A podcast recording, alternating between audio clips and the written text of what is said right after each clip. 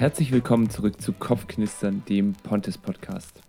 Wir haben heute mal wieder ein sehr deepes, ein sehr tiefgründiges Thema mitgebracht. Und das kennt man mittlerweile auch schon von uns hier bei Kopfknistern. Es geht um Sinn und Berufung. Also die Frage, was ist eigentlich der Sinn des Lebens? Was ist der Sinn meines Lebens? Und haben wir eine spezifische Berufung? Ja oder nein? Und vor allem, wenn ja, wie kann ich das herausfinden? Aber zuerst mal zu uns. Wer sind wir eigentlich? Mein Name ist Luca. Ich bin Medizinstudent, gerade in Stuttgart im Klinikum unterwegs im letzten Jahr meines Medizinstudiums. Ich bin Luna. Ich wohne in Hamburg und ich bin Musikerin, Sängerin, um genau zu sein. Ich bin außerdem Content Creatorin, also viel auf Social Media unterwegs und ich arbeite beim Pontes Institut. Hey, und ich bin Leonie. Ich schreibe gerade meine Doktorarbeit in Theologie und ich wohne in der Nähe von Stuttgart. Und der Kopfknistern Podcast ist ein Projekt des Pontes Instituts für Wissenschaft, Kultur und Glaube. Unser Ziel ist es, Brücken zwischen Denken und Glauben zu bauen. Dazu sprechen wir in unterschiedlicher Konstellationen Themen an, die Kopf und manchmal auch das Herz zum Knistern bringen und schauen, wie kann man das Thema aus der Perspektive des christlichen Glaubens beleuchten. Also Sinn und Berufung. Also es geht heute vor allem um die Frage, wofür lebe ich? Und äh, ich sag euch ganz ehrlich, ich muss direkt ein bisschen lachen, weil mein erster Gedanke, wenn ich an dieses Thema denke, sind diese YouTube Life Coaches. Ich weiß nicht, ob ihr die kennt. In letzter Zeit wurde mir sehr oft deren Werbung angezeigt. Also ich rede von diesen Motivationsrednern, die dann irgendwie, ich weiß nicht, irgendwo in Dubai meistens stehen mit so einer krassen Skyline hinter sich. Und die schauen dir dann so direkt in die Augen und fragen dich dann mit so einer dramatischen Stimme, möchtest du finanziell unabhängig sein? Willst du endlich nicht mehr für andere, sondern für dich selbst leben? sehnst du dich danach, deine Träume zu verwirklichen und zu dir selbst zu finden. Also sorry Leute, dass ich so jetzt einsteigen muss, aber an diese Leute musste ich jetzt gerade denken bei der Frage. Yes, ja, ich bin auch jedes Mal wieder tatsächlich ein bisschen erschrocken, wenn ich merke, was ich für einen Algorithmus mir bei Instagram aufgebaut habe, dass die mir auch immer wieder reingespult werden, ja. Ja, und ich finde es krass, weil in den letzten Jahren sind so viele von diesen Rednern und diesen Coaches irgendwie aus dem Nichts aufgetaucht. Und ich habe das Gefühl, das sagt ja auch irgendwie was über uns als Gesellschaft aus und ja über unsere Bedürfnisse, oder? Was denkt ihr? Ja, auf jeden Fall. Also selbst wenn man mit diesen YouTube-Coaches sich nicht so connecten kann, ich habe das Gefühl, dass wir da merken, im Grund schlummert diese Frage in uns allen irgendwie. Also worum geht es wirklich in meinem Leben? Wie kann ich zu mir selbst finden? Und vor allem, wie kann ich sicher gehen, dass ich am Ende meines Lebens nicht zurückschaue und denke, oh nee, shit, das war es irgendwie nicht. Und vor allem, da hätte einfach noch so viel mehr gehen können. Ja, voll. Und das Ding ist ja auch die Antwort auf die Frage, warum bin ich auf der Welt, was mache ich hier, das beeinflusst ja so viel. Es wirkt sich darauf aus, welche Leute wir zu unserem Freundeskreis zählen. Es wirkt sich auf unsere Berufswahl und Ausbildung aus und auch auf unsere mentale Gesundheit. Also zum Beispiel kann es einen richtig frustrieren, wenn man das Gefühl hat, man wird dem Sinn des Lebens nicht so wirklich gerecht. Mhm. Ich muss da direkt zum Beispiel an eine Freundin von mir denken. Die hat so einen richtig starken Gerechtigkeitssinn und das ist auch was, was ich voll an ihr bewundere. Sie setzt sich für den Klimaschutz ein und genauso aber auch zum Beispiel gegen Menschenrechtsverletzungen und sie ist da wirklich sehr aktiv, was ich richtig, richtig stark finde.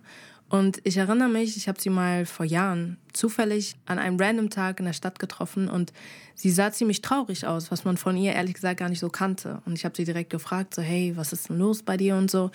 Und sie hat mir dann erzählt, dass es sie zurzeit sehr belastet, dass sie das Gefühl hat, dass alles, was sie tut, einfach nur ein Tropfen auf heißem Stein ist und dass sie dieses Ziel, diesen Sinn, den sie für sich gefunden hat, nicht erreicht. Also ihr Lebenssinn und ihre Berufung war es, die Welt zu einem besseren Ort zu machen. Aber sie hatte halt das Gefühl, dass so viel sie auch tut, und wie gesagt, sie hat sehr viel getan, dass sie das niemals erreichen wird. Und ey, das hat sie halt so richtig runtergezogen, verständlicherweise. Ja, voll, glaube ich. Ich erlebe es aber oft so bei Leuten in meinem Umfeld, dass ich und Bekannte von mir ihren Lebenssinn extrem von ihrem Job, von der Karriere und so weiter abhängig machen da ist, glaube ich, eher so, dass man extrem viel erreichen kann und sich am Ende irgendwie trotzdem fragt, wozu war das hm, ja, alles stimmt. gut? Also, ich weiß nicht, ob ihr zum Beispiel Tom Brady kennt, der ist vermutlich der erfolgreichste Footballspieler aller Zeiten, hat sieben Meisterschaften gewonnen und nach der vierten, glaube ich, hat er mal in einem Interview gemeint, wie krass leer er sich damit fühlt, weil ihm das, was er erreicht hat, einfach eben doch nicht so viel gibt, wie er sich immer erhofft hat. Und da frage ich mich ehrlich gesagt manchmal, ob es nicht einfacher wäre, wenn man so ein bisschen Druck rausnimmt und einfach mal aufhört, sich Gedanken über den Sinn des Lebens zu machen. Das musst du jetzt echt erklären, wie du es meinst, weil ich würde sagen, der Sinn des Lebens ist so eine der wichtigsten Fragen, über die man nachdenken kann. Mhm. Naja, mal provokativ gesagt, wenn man die Frage nach dem Sinn des Lebens einfach nur aus naturwissenschaftlicher oder besser gesagt vielleicht evolutionistisch-materialistischer Sicht sieht, dann ist sie komplett sinnlos. Weil das Universum, unsere Erde, letztlich auch wir selber sind ja Zufallsprodukte. Also da steckt nicht mehr Sinn dahinter als der Zufall.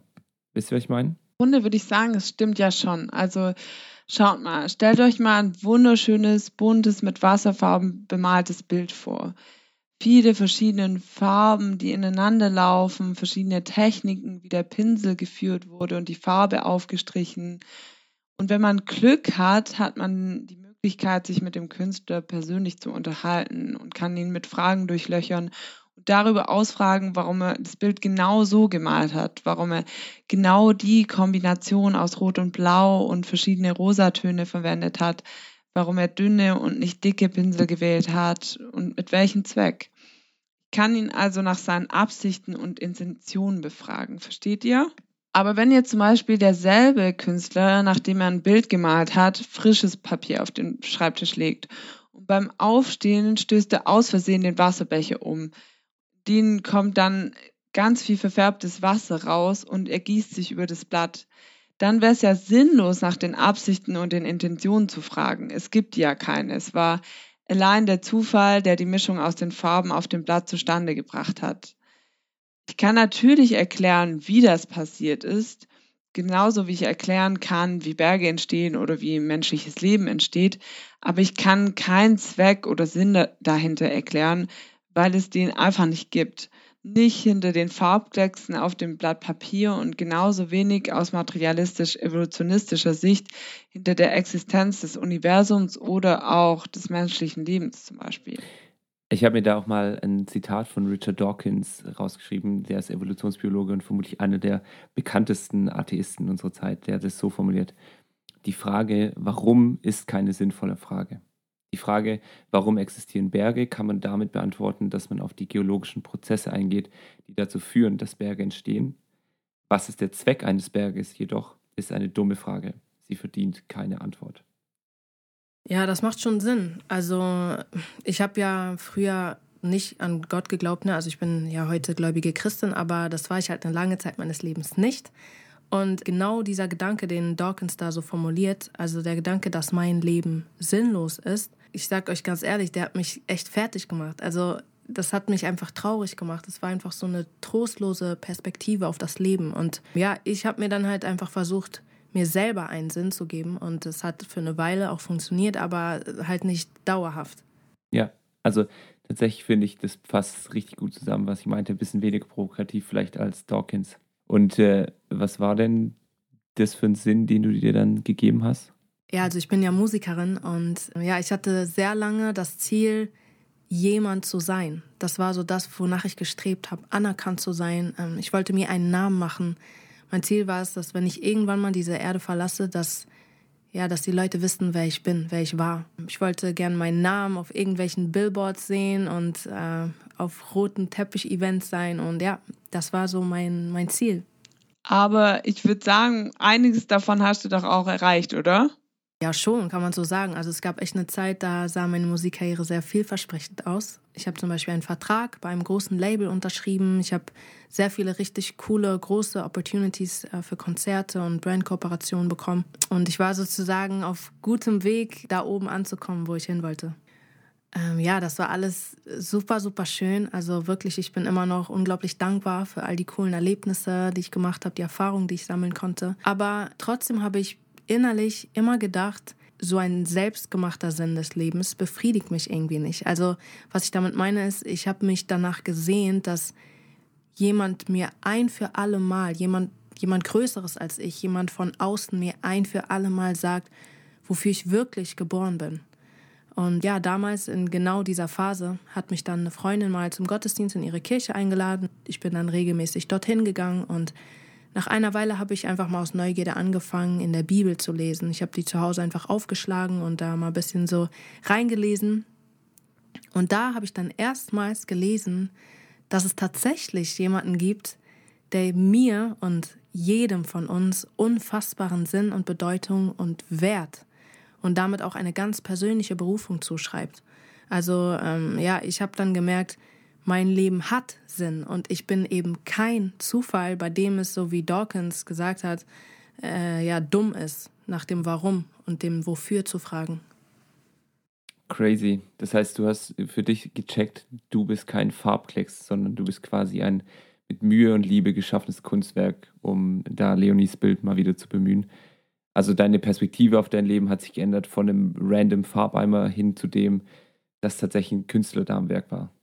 Mhm, genau so war das. Also ich bin fest überzeugt und das habe ich damals dann so gecheckt, dass dieser Künstler, also Gott, auch was über sein Gemälde zu sagen hat. Also er ist am Ende des Tages derjenige, der jedem von uns Sinn zuschreibt. Und das heißt, wenn wir wissen möchten, wie dieser Lebenssinn aussieht, dann können wir zu ihm kommen und können ihn fragen. Und ich habe darüber Jahre später nach diesem Erlebnis dann auch ein Lied geschrieben.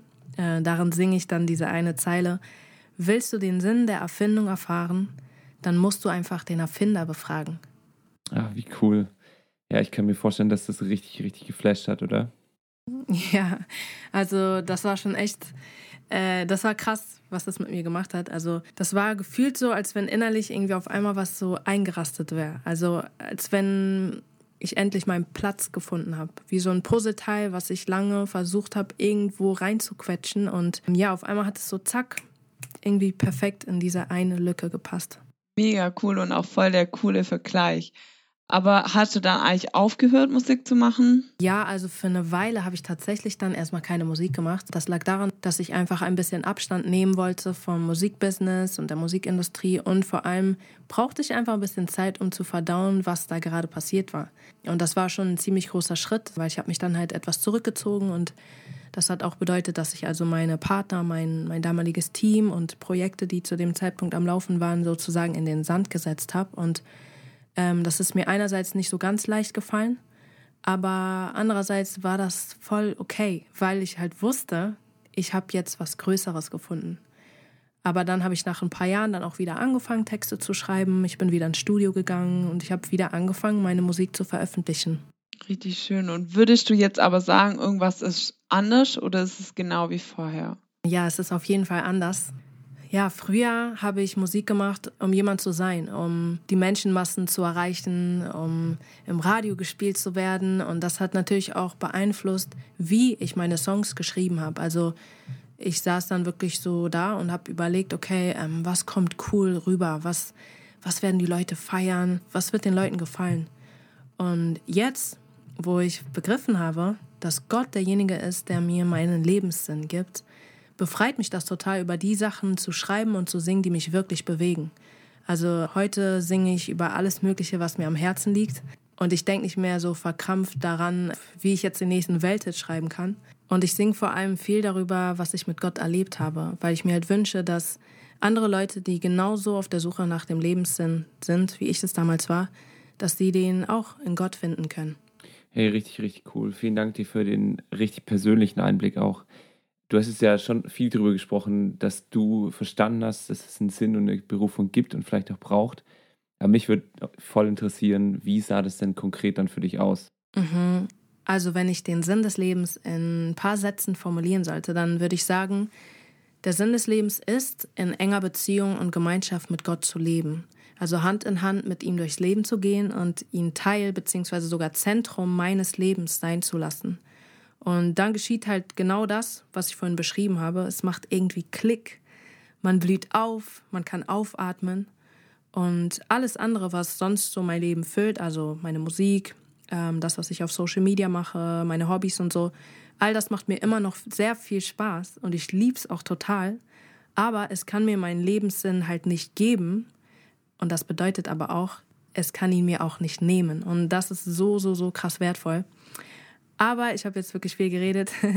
Deswegen ähm, würde ich voll gerne auch nochmal von euch hören. So, wie erlebt ihr das eigentlich? Ja, ehrlich gesagt, die ganze Frage nach dem Sinn des Lebens, nach meiner Berufung und so weiter, das hat mich persönlich extrem unter Druck gesetzt früher. Also ich erinnere mich richtig gut an die Abi-Zeugnisvergabe bei uns und in jeder Rede kam da irgendwie diese platte Formulierung vor, uns stehen jetzt alle Türen offen. Und ich muss ehrlich sagen, das hat mich so gestresst, weil klar, das ist ein riesiges Privileg, aber das hat mhm. mir immer auch vermittelt, so ich muss XYZ aus meinem Leben machen, ansonsten habe ich irgendwas verpasst, habe ich meinen Lebenssinn verfehlt, so. Und es hat mich extrem überfordert, dann eine Entscheidung zu treffen, was studiere ich, was will ich später mal machen und so weiter. Und in dem Zug war es eine riesige Befreiung zu wissen, zu erkennen, dass Gott jemand ist, der ähm, mitgeht, wenn ich eine Entscheidung treffe, auf den ich mich verlassen kann, dass ich den Künstler des Bildes, des Kunstwerks, das mein Leben ist, kennen darf und vor allem, dass mein Leben nur ein kleiner Teil von einem viel, viel, viel größeren Bild, also einem viel größeren Kunstwerk, das er zeichnet, sein kann. Mhm. Mega spannend. Vielen Dank euch fürs Erzählen. Richtig cool zu hören. Ich würde sagen, für mich machen auch Beziehungen einen Riesenteil meines Lebens aus. Ich liebe es, mit meinen Freunden Zeit zu verbringen, mit meiner Schwester oder meinem Mann. Und ich merke auch, ich kann in ihre Gegenwart so richtig auftanken. Und ich würde auch sagen, ohne sie wäre mein Leben echt leer. Aber das war auch nicht immer so. In meiner Grundschulzeit war ich richtig, richtig schüchtern und habe mich auch oft einsam und allein gefühlt. Also ich war so eine kleine Alleingängerin und das hat mir überhaupt nicht gut getan. Und ich habe dann irgendwann später den christlichen Glauben für mich entdeckt. Und als ich erlebt habe, was Gott in mir sieht, also wieder in diesem Bild, was der Künstler in mir sieht, und was für einen tiefen Sinn er mir auch zuschreibt, hat mir das voll viel Selbstbewusstsein gegeben und gleichzeitig hat es in mir auch den Wunsch geweckt, auch in anderen Menschen zu investieren und sie auch aufblühen zu lassen. Hm, wow. Ey, richtig, richtig cool. Vielen Dank für eure Gedanken, die tatsächlich, glaube ich, sehr tiefgründig waren und vor allem sehr, sehr persönlich dieses Mal. Yes. Herzlichen Dank euch auch fürs Zuhören. Ich hoffe, es knistert noch sehr viel weiter in euren Köpfen. Und in der Zwischenzeit freuen wir uns noch viel mehr, wenn ihr uns bei eurem Podcast-Anbieter des Vertrauens folgt. Gerne auch eine Bewertung da lasst oder uns persönlich Feedback, aber auch eure Fragen und Themenvorschläge zukommen lasst. Am besten geht es per Mail einfach an kopfknistern.pontesinstitut.org. Bis dahin. Ciao. Ciao. Ciao.